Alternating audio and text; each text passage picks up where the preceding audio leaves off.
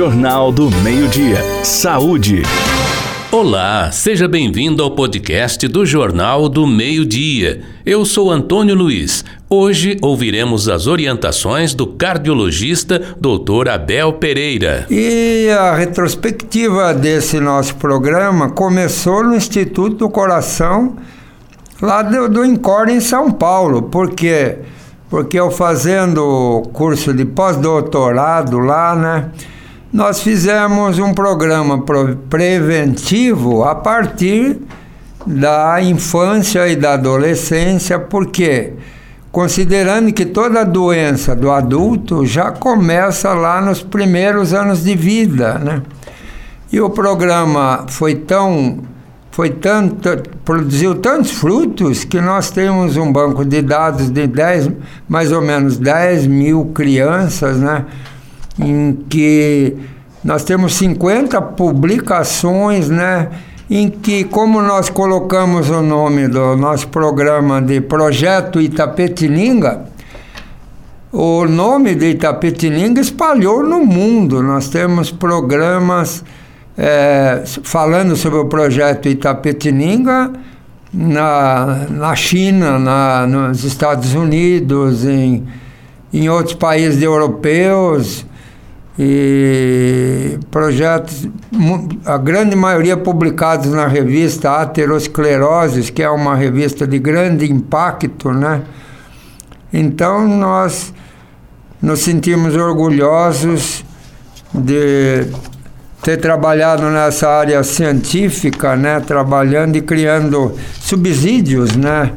Para que a gente traduzisse para o povo, né? Os nossos para essa sabedoria não ficar só com a gente, né? Então nós lá no Instituto do Coração nós acertamos que nós íamos fazer um programa de prevenção para os adultos também na rádio e as crianças também, porque as famílias têm filhos, né? E é tudo feito para que ele tenha uma, uma vida saudável e uma velhice também saudável. Porque houve um grande aumento da longevidade, né? Todas as pessoas estão durando muito mais, né? E os idosos estão no Brasil acima de 65 anos, né? A população, por exemplo, na Europa, a população de pessoas com mais de 65 anos superará a de menos de 15 já a partir de 2024. E aqui no Brasil temos mais, ao redor de 30 milhões de pessoas idosas. Então, isso aí, é, todos os governos do mundo estão fazendo políticas de volta à saúde, principalmente para atender esse público novo, né, que, que são os idosos, né, e que nós sempre falamos aqui para vocês como se previne, né? Agora, nós passamos o Natal, espero que vocês tenham tido um bom Natal, né? E vamos para o ano novo de 2024. E a chegada de um ano novo sempre se acompanha de perspectivas, né? De diferenças e desejos de mudança, né? seja no estilo pessoal, seja na vida profissional, ou seja mesmo nas atividades do dia a dia. Né? Iniciar 2024 com uma rotina mais saudável traz incontáveis benefícios para o corpo, além do estético, mas também à nossa mente e ao nosso espírito, né? Agora, que, que nós esperamos de 2024? Primeiro que nós desejamos continuar vivos até 2025, né? E para isso, né, nós vamos dar umas dicas para vocês viverem bem e melhor. Primeiro, adotar hábitos simples e realistas. São os primeiros passos para alcançar uma melhor qualidade de vida, promovendo Prevenção contra doenças crônicas. Temos que prevenir contra doenças crônicas. Temos que ter um envelhecimento sadio e adequado.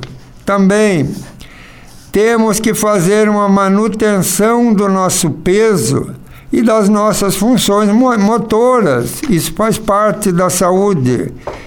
temos que trabalhar, né, adquirir aumento da disposição e também na nossa estima. Temos que ter uma sensação de bem-estar. E hoje em dia, principalmente, temos que zelar muito pela nossa saúde física e também mental, porque nós já, durante a nossa programação do ano, nós falamos muito sobre a ansiedade, sobre a depressão, sobre o Alzheimer, sobre as demências, né? E, então, a saúde, o corpo, não é só saúde física, inclui a saúde mental, né? Que nós temos que cuidar também. Então, para começar com o ano com o pé direito, separamos alguns hábitos básicos essenciais para transformar sua rotina de forma segura, tranquila e efetiva.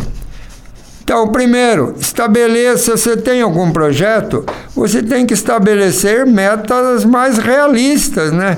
Porque quando a gente imagina exagerando, vamos dizer, e não consegue realizar, nós vamos nos frustrar. Então, primeiro de tudo, você comece definindo metas alcançáveis. Evite objetivos fora da sua realidade, que possa levar a uma desmotivação.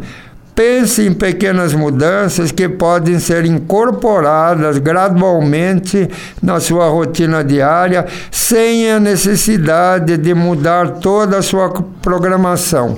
Essas metas podem, essas metas podem incluir, por exemplo, você boas alimentações, atividade física, beber, incluir mais água na sua, na sua, na sua dieta, inclusive, porque todo mundo é meio, meio desidratado, né? E a gente vê com esse calor do tropical agora, que a grande maioria das pessoas não está se hidratando, né? Ou, ou, que é para tomar dois litros de água por dia, mas na realidade, principalmente as pessoas mais velhas, não, não estão fazendo isso e muitos vão parar no hospital por queda de pressão e desidratação.